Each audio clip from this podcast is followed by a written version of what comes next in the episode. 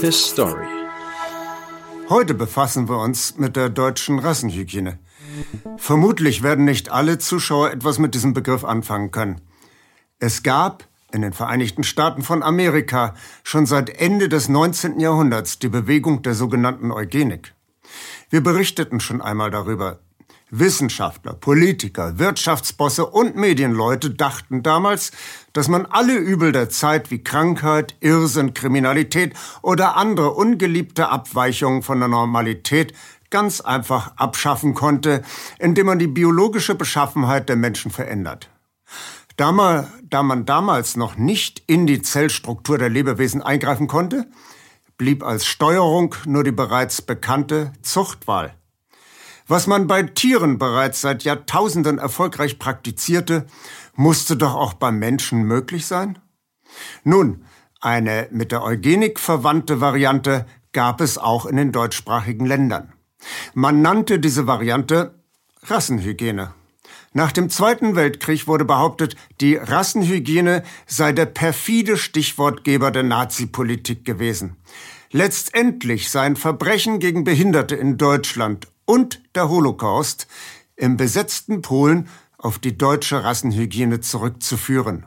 Stimmt das? Dieser Frage wollen wir heute nachgehen. Fangen wir mit dem Begriff Rassenhygiene an. In diesem Kompositum stecken ja die Begriffe Rasse und Hygiene. Was hat es damit auf sich? Der Begriff Hygiene hat sich im Volksgebrauch auf die Bereiche Sauberkeit und Körperpflege verengt. Das ist aber nur ein Aufgabenfeld der Hygiene. Hygeia war bei den antiken Griechen die Göttin der Gesundheit. Hygiene bedeutet in diesem Sinne die Erhaltung und Herstellung von gesundheitsfördernden Bedingungen. Das umfasst die Gesunderhaltung des Einzelnen genauso wie die Gesunderhaltung der Gruppe, in der ein Einzelwesen lebt. Die Hygiene wurde im 19. Jahrhundert als eigenständige wissenschaftliche Disziplin etabliert und Max von Pettenkofer besetzte Mitte des Jahrhunderts den ersten universitären Lehrstuhl für Hygiene. In den Krankenhäusern begann man, medizinisches Besteck und die Berufsbekleidung gründlich zu sterilisieren, was bis dato nicht üblich war. Die Menschen wurden dazu angehalten, sich mit Seife zu waschen, was auch noch nicht allgemein üblich war. Die Adligen hatten zuvor ihren Körper durch Puder olfaktorisch veredelt. Anstatt dass die Stadtbewohner ihre Hinterlassenschaften auf die Straße kippten, wurden diese nun durch geschlossene Rohre zur Stadt hinausgeleitet, um sich im Fluss bis zur Unkenntlichkeit aufzulösen. Die Folgen der neuen Reinlichkeit machten sich rasch angenehm bemerkbar. Die Lebenserwartung stieg an, die Menschen wurden gesünder. Angesichts dieser beeindruckenden Erfolge kamen nun Biologen, Gesellschaftswissenschaftler und Mediziner auf die Idee, dass man auch das gesamte Volk als Körper auffassen könnte. Was spricht dagegen, auch den Volkskörper zu pflegen und zu reinigen? War denn dieser Volkskörper nicht krank und musste therapiert werden? Durch das gedrängte Leben der Menschenmassen in der Stadt waren viele unerfreuliche Dinge augenfällig geworden, die in der Weite des Landlebens eher übersehen wurden. Kranke, missgestaltete, Kriminelle, Asoziale, Alkoholiker, Prostituierte oder obdachlose Kinder. Und die Stadt mit ihrem unpersönlichen Zusammenleben machte gewiss auch vieles möglich, was im engen Verband des Dorfes geächtet worden wäre. Und das Wort Rasse? Das französische Wort Race meint ursprünglich nur Gattung, Geschlecht, Stamm und Sippschaft. In diesem Sinne findet man in vielen älteren deutschen Schriften das Wort Rasse als Rasse geschrieben mit C. Im 19. Jahrhundert bürgert sich das heutige Verständnis des Wortes Rasse ein. Wobei, das kann man gleich vorausschicken, unter den Rassentheoretikern ein heilloses Durcheinander entsteht, welche Rassen es gibt und wer zu welcher Rasse zu zählen ist. Entscheidend für unseren Zusammenhang ist nun, dass die neuen Theoretiker des 19. Jahrhunderts diesen Rassen biologisch festgelegte Eigenschaften zuschreiben. Wer einer gewissen Rasse zugehört, so postulieren diese Denker, der hat nur eine eingeschränkte Entscheidungsfreiheit. Hier kommt nämlich ein weiterer Begriff hinzu, die Erblichkeit. Der Mensch denkt und handelt im Wesentlichen, wie es ihm die Erbanlagen seiner Rasse vorgeben. So dachte man damals. Und wenn ein Mensch einer bestimmten Rasse sich mit einem Menschen einer anderen Rasse verbindet, dann kann der Nachwuchs recht unangenehme Mischeigenschaften mitbringen, die zu unliebsamen Folgen für ihn selber und noch viel mehr für die Gesellschaft führen können. Die Erbanlagen, gute wie schlechte, zu Form und Nutzen der Gesellschaft zu fördern oder aber zu unterdrücken, das ist nun die Aufgabe der Rassenhygiene.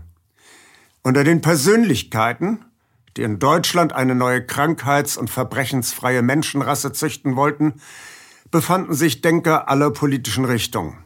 Neben deutsch-nationalen oder anglophilen Anbetern der nordischen Herrenrasse finden wir auch erklärte Sozialisten, Lebensreformer und Freidenker wie Wilhelm Schallmeier, Magnus Hirschfeld oder den Vordenker der SPD Alfred Grotjan. Neben Vertretern von Klassen- und Rassenarroganz profilierten sich Leute, die den ehrlichen Wunsch hatten, über den Hebel der revolutionierten Biologie die Lebensqualität der Menschen anzuheben und sie für alle Zeiten von schrecklichen Krankheiten zu befreien. Aus diesem Personal ragt allerdings Alfred Plötz durch seinen unstillbaren Ehrgeiz und seine menschenverachtenden Ansichten heraus. Plötz hatte in den USA eine eugenisch ausgerichtete Kommune besucht und inhalierte tief die aggressive amerikanische Eugenik. Wieder in Deutschland ätzte Plötz in seinen Schriften gegen die Schwachen und Behinderten.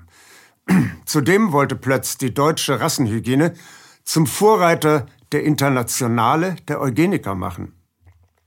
Jedoch zeigte ihm der erste internationale Eugenikkongress in London im Jahre 1912, dass er mit seinem heterogenen Häufchen Rassenhygieniker aus Deutschland gegen die in einer viel höheren Liga spielenden Amerikaner und Engländer nicht anstinken konnte.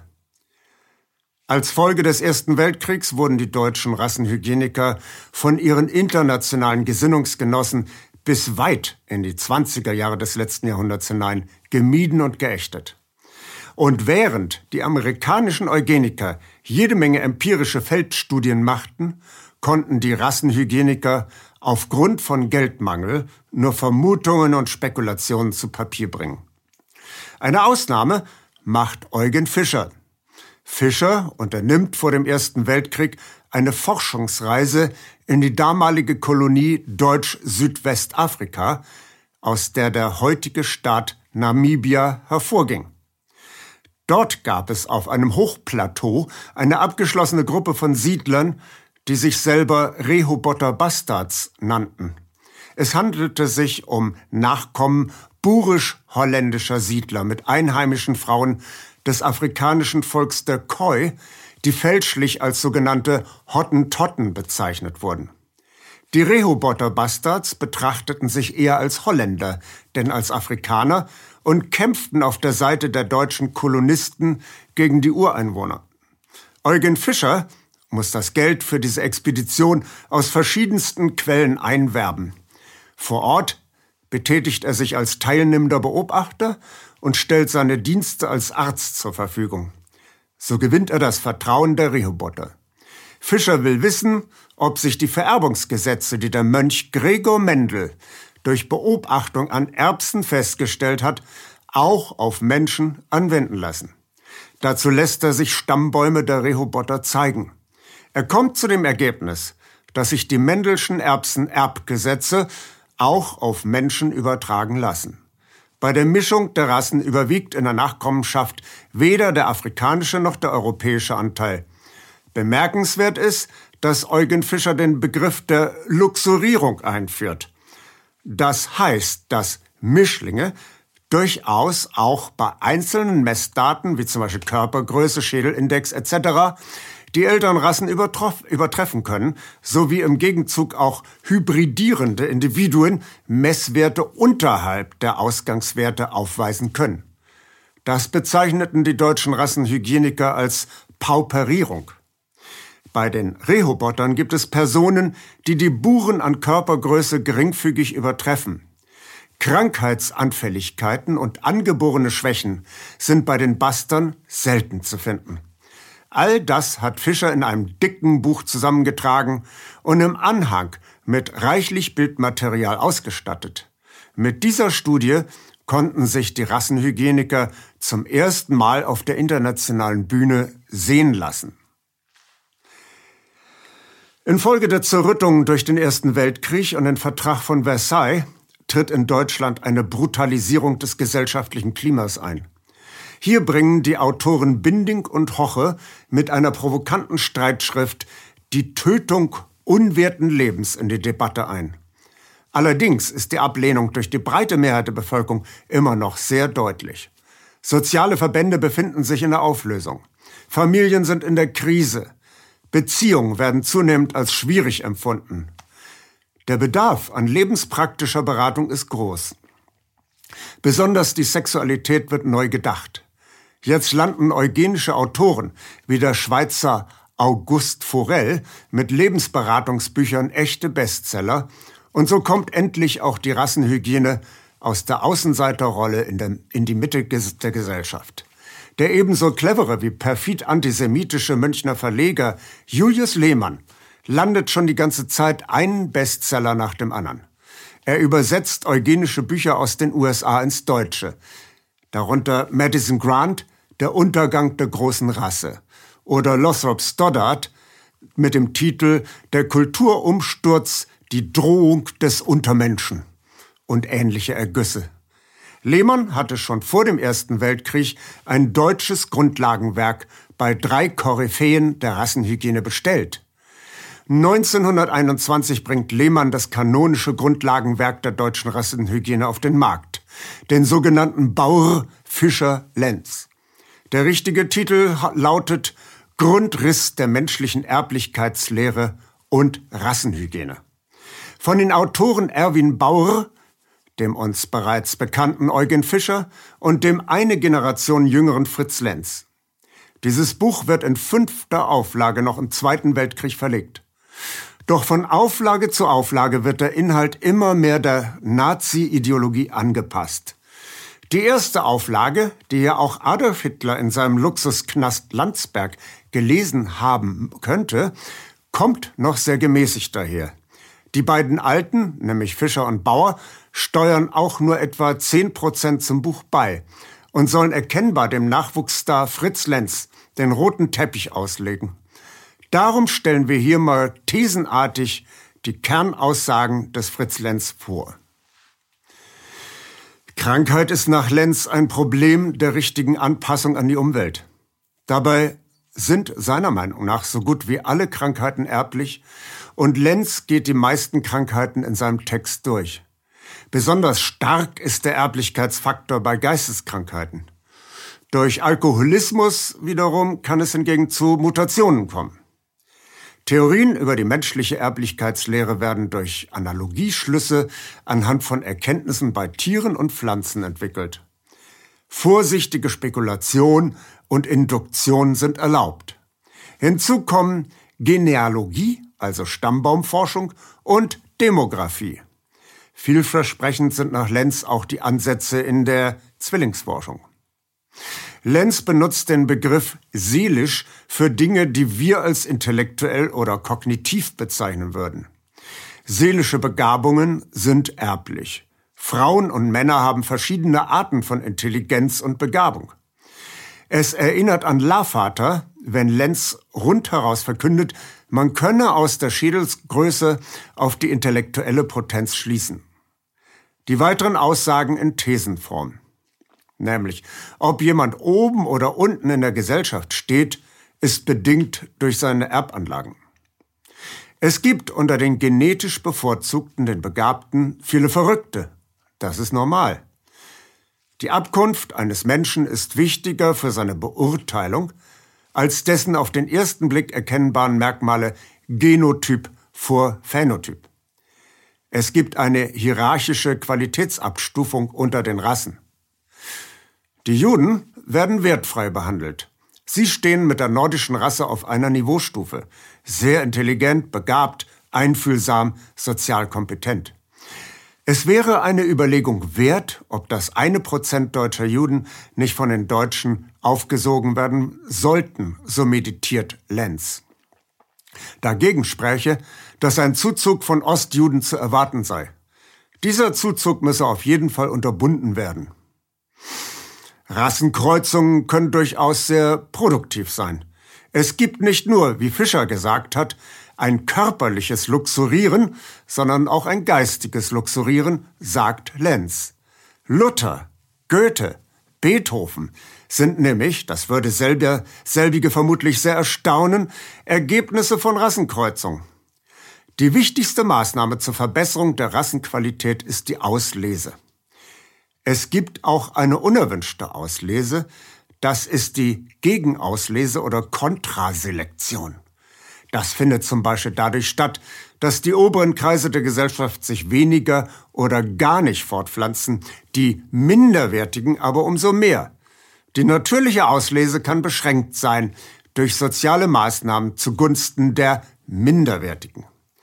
Früher haben Epidemien für eine heilsame Auslese gesorgt. Das ist heute nicht mehr der Fall. An die Stelle der Epidemie muss die Rassenhygiene treten. Die Tuberkulose ist heilsam, weil sie die Minderwertigen hinwegrafft. Geschlechtskrankheiten sind ganz übel, weil sie gerade die Wagemutigen hinwegraffen. Geschlechtskrankheiten sind die größten Feinde der nordischen Rasse. Ganz schlimm sind die modernen Kriege.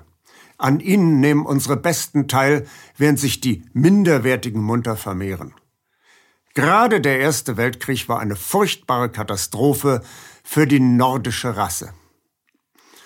Welchen Beruf jemand ergreift, wird durch die Erbanlagen bestimmt. Die Berufstätigen sind schon physiognomisch in ihrem Körperbau, in den Gesichtszügen deutlich zu unterscheiden. Die besseren Rassen bilden immer die Oberschicht in einer Nation.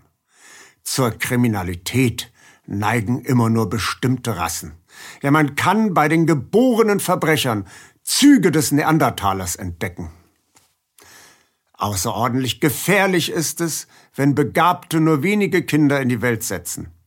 Es müssen die oberen Gesellschaftssegmente mehr Nachwuchs zeugen als die unteren Segmente. Eine Gesellschaft kann nur ihr Niveau anheben, wenn ein Bevölkerungsstrom von oben nach unten sickert und nicht umgekehrt die Minderwertigen sich vermehren und so langsam nach oben aufsteigen und die ausgestorbenen Ränge der Hochwertigen ausfüllen. Auf den Mann kann man noch eher verzichten als auf die Frau. Die ist ganz zentral wichtig bei der beabsichtigten Rettung der nordischen Rasse. Darum sollen gerade die intelligenten Frauen, die an die Universitäten drängen, eben dieses sein lassen und sich ganz auf die Rolle als Mutter konzentrieren. Die Rasse braucht gerade den hochwertigen Baustein der klugen Frauen. Völkerwanderung und soziale Wanderung sind wichtig für die Qualitätsanhebung. Darum müssen die Menschen der nordischen Rasse auswandern in alle Welt. Wanderauslese. Tja, und nun kommt Fritz Lenz zu den Konsequenzen. Was ist nämlich zu tun im Sinne der Rassehygiene? Verbot von Alkohol, wie in den USA. Verbot von Tabak, Umweltgiften und sparsamer Umgang mit Röntgenstrahlen. Rücksichtslose Bekämpfung der Geschlechtskrankheiten. Meldepflicht. Einführung von Gesundheitsministerien. Die gab es damals noch nicht. Für alle Bürger die Ausstellung eines ärztlichen Gesundheitszeugnisses. Minderwertige können sich aussuchen, ob sie lebenslang eingesperrt werden wollen oder ob sie sich lieber freiwillig sterilisieren lassen. Euthanasie ist für Eugenik kein Thema, da Betroffene sich sowieso nicht fortpflanzen. Aber Euthanasie ist ein Gebot der Humanität im Falle von unheilbar Kranken und de facto Hirntoten, die nur noch künstlich ernährt werden. Im Prinzip soll Rassenhygiene nicht mit Zwangsmaßnahmen arbeiten, sondern mit Überzeugung und Freiwilligkeit. Bitte keinen Zwangsstaat. Wünschenswert ist ein schlanker Staat. Ein anderes Steuerrecht soll Familien mit vielen Kindern unter die Arme greifen. Gerade die Höherwertigen sollen früher heiraten und früher Kinder in die Welt setzen. Bei der Einwanderung muss selektiv vorgegangen werden. Besonders Menschen aus Südosteuropa sollen, nach dem Vorbild der USA, nicht in Deutschland einwandern dürfen. Dagegen sollen nordische Menschen aus Deutschland auswandern und die Erde bevölkern. Und zwar ganz bevorzugt nach Osten, soll heißen nach Russland. Möglichst eine Million nordische Menschen pro Jahr. Rassenhygiene muss als Ziel in die Verfassung der Weimarer Republik eingebaut werden. Sozialismus oder Kapitalismus? Keiner von beiden ist erstrebenswert. Kapitalismus mit seinem Egoismus führt zum Aussterben der Guten. Sozialismus behandelt alle Menschen gleich. Das geht nun gar nicht. Die Begabten müssen bevorzugt werden. Rassenhygiene darf keinesfalls herhalten als Begründung zur Kostendämpfung im Gesundheits- und Sozialwesen. Die beste Herrschaftsform ist eine wahre Aristokratie, also eine Herrschaft der rassisch Besten. Unterricht? Weg mit dem humanistischen Bildungsplunder. Her mit Naturwissenschaften und Betriebswirtschaftslehre. Sport soll nicht gleichwertig sein mit geistigen Fächern kein Sportkrampf. Stattdessen viel Bewegung an der frischen Luft. Einen herausgehobenen Rang in der Erziehung muss das Fach Biologie und dort besonders Rassenhygiene erhalten. Nicht Sprachen und Kulturen sind entscheidend, sondern Rassen. Dementsprechend sollen sich alle Staaten mit nordischer Bevölkerung zu einem Völkerbund unter Führung der USA zusammentun. Irgendwann ist die Zeit reif für die blonde Internationale. Auch wenn Mischehen keine Katastrophe sind, sollten sich die Menschen der nordischen Rasse nur mit ihresgleichen paaren. Die anderen Rassen sollten es genauso halten. Soweit der Inhalt des Bauer Fischer Lenz. Es ist erstaunlich. Die zeitgenössischen Kritiker bescheinigten den Autoren ein hohes Maß an Wissenschaftlichkeit, Objektivität und Ausgewogenheit. Es handelte sich bei den Rezensenten in der Mehrzahl um Professoren. Ein nicht unerheblicher Teil der Rezensenten bestand erwartungsgemäß aus Mitstreitern, wie zum Beispiel den Herrn Rüdin oder Verschur. Aber auch Gelehrte außerhalb des eugenischen Zitierkartells wie Max Marcuse oder Rezensenten aus der Sowjetunion hatten an dem wissenschaftlichen Anspruch des Autorentrios nichts auszusetzen. Damit haben wir ziemlich erschöpfend die Kernaussagen der deutschen Rassenhygiene zum Vortrag gebracht. Zwei dieser Kernaussagen werden sicher unsere Vorstellung der Rassenhygiene ein wenig durcheinander schütteln. Da ist zum einen die im Großen und Ganzen eher positive Beurteilung der Rolle der Juden in Deutschland, gleichrangig mit den nordischen Menschen und assimilationsfähig. Die deutsche Rassenhygiene war grundsätzlich nicht antisemitisch oder antijüdisch eingestellt. Mit Max Marcuse oder Magnus Hirschfeld befanden sich prominente Juden in den Reihen der Rassenhygieniker. Sie waren in den Vorstände der Kreisverbände gewählt worden. Zum anderen die positive Wirkung, die Lenz der sogenannten Rassenmischung zuspricht. Die fundamental großen Deutschen wie Luther, Goethe oder Beethoven sind das Ergebnis einer Rassenmischung? Das hatte ja auch schon Eugen Fischer bei seiner Rehoboter-Studie postuliert. Beide Kernaussagen, positive Einschätzung der Juden und positive Bewertung von Rassenmischungen, stehen in einem diametralen Gegensatz zu den Kernaussagen der Nazis. Hitler behauptet in seinem Grundlagenwerk Mein Kampf, dass jede Rassenmischung zwangsläufig zur Degeneration führen müsse. Diese Aussage hat Hitler direkt von der amerikanischen Eugenik übernommen.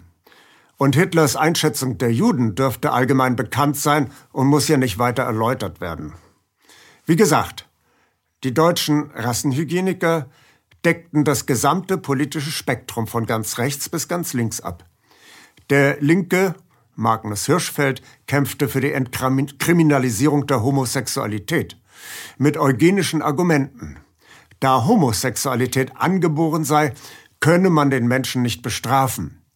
Der jüdische Sexualforscher Max Marcuse argumentierte ebenfalls vom Fundament der Eugenik aus. Es ist die sexuelle Frage, die der Rassenhygiene Interesse und Zuspruch weiter Kreise verschafft. Was uns allerdings bei der Sache überrascht, auch katholische Geistliche propagierten die Rassenhygiene. Es ist ein Mann aus einem für rassenhygienischen Diskurse eher unverdächtigen Milieu, der mit eugenisch gefärbter Lebenshilfe die Massen in Großveranstaltungen zu begeistern weiß. Die Rede ist von dem Jesuitenpater Dr. Hermann Muckermann. Ein brillanter Kopf, ein geschulter Rhetoriker, ein Mann, der mit der deutschen Sprache exzellent umzugehen weiß, auch wenn sein Deutsch mitunter etwas altbacken und blumig daherkommt. Ein Mann, der als Priester mit einem offenen Ohr am Beichtstuhl die moralischen Abgründe seiner Schäflein aus allen Gesellschaftsschichten so intim kennt, wie wohl kaum jemand sonst aus der Eugeniker-Szene. Der großes Verständnis für die sozialen Probleme hat. Die weltlich eingestellten Rassenhygieniker sind von der Schützenhilfe durch den volkstümlichen Seelsorger hellauf begeistert. Aus heutiger Sicht ist schwer zu begreifen, wie das zusammengeht, Christentum und Eugenik. Wir denken an den Kulturkampf zwischen Evolutionslehre und Kreationismus in den USA.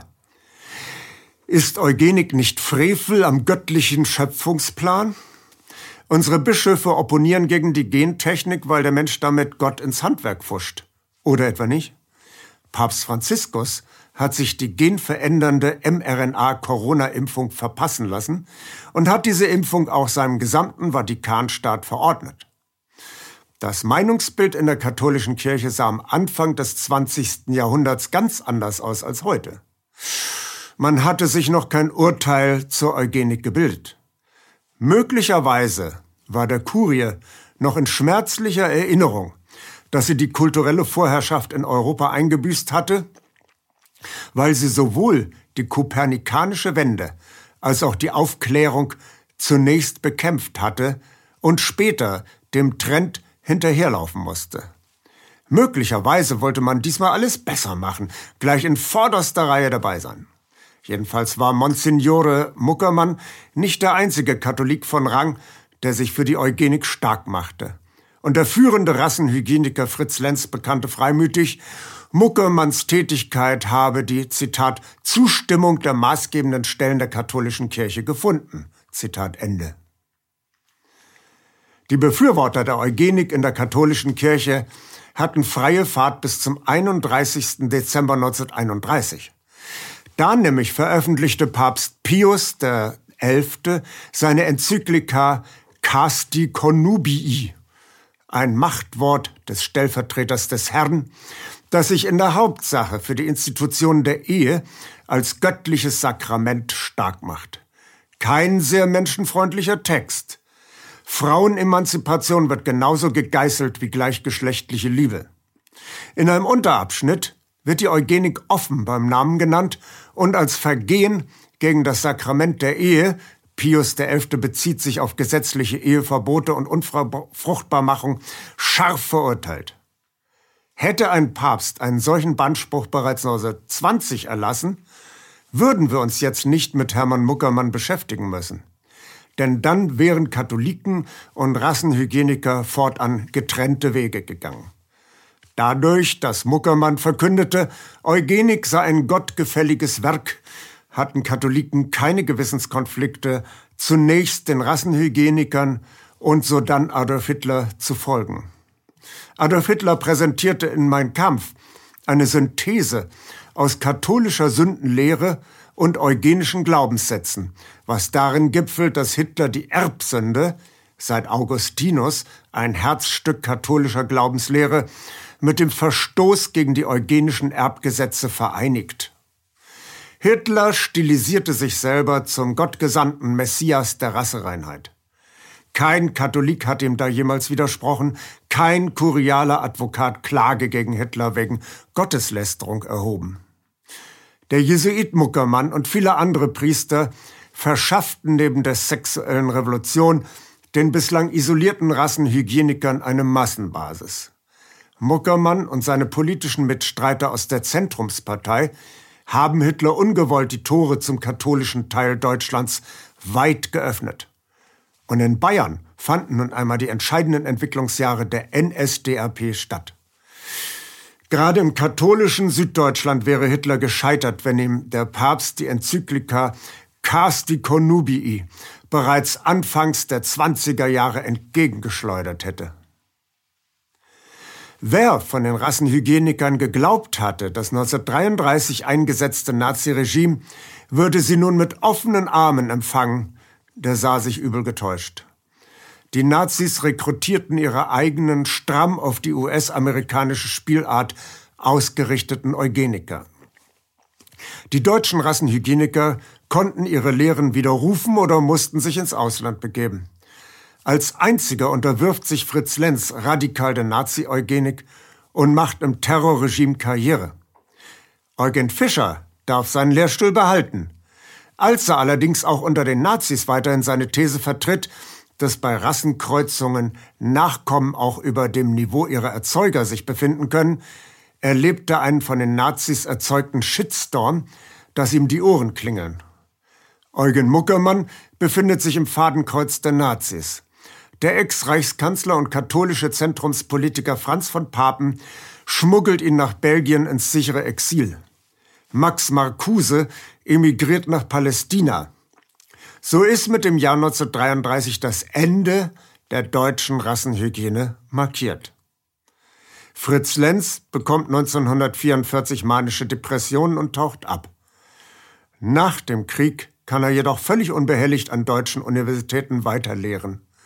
Muckermann bekommt in der Bundesrepublik ebenfalls erneut eine Professur und stirbt hochgeehrt 1962. Aber das Interesse an der Rassenhygiene war erloschen. Denn die Biologie hat die Analyse organischen Lebens in den molekularen Bereich hinein verfeinert. Heute kann man die Genstruktur direkt manipulieren. Da braucht man keine Pferdezüchterlogik der Selektion und Auslese mehr. Das ist allerdings kein Grund, sich entspannt zurückzulehnen. Wir lernen aus der Vergangenheit, wie wir die Zukunft besser machen. His Story. Danke, dass Sie Apolut eingeschaltet haben. Wir sind ein unabhängiges Presseportal. Uns geht es um Meinungsvielfalt, Toleranz und einen möglichst breiten Debattenraum, denn nur so funktioniert Demokratie. Unsere Arbeit ist technisch aufwendig und kostet Geld. Da Sie immer wieder hier sind, unterstützen Sie Apolut am effektivsten mit einem Dauerauftrag. Mehr Infos auf apolut.net/unterstützen. Apolut ist keine Einbahnstraße. Lassen Sie uns in Kontakt bleiben. Abonnieren Sie den Apolut Newsletter, so verpassen Sie nichts. Registrieren Sie sich auf apolut.net/newsletter. Natürlich gibt es Apolut auch als App. Einfach auf apolut.net/app runterladen und mobil auf dem Laufenden bleiben. Apolut. Das denke ich auch.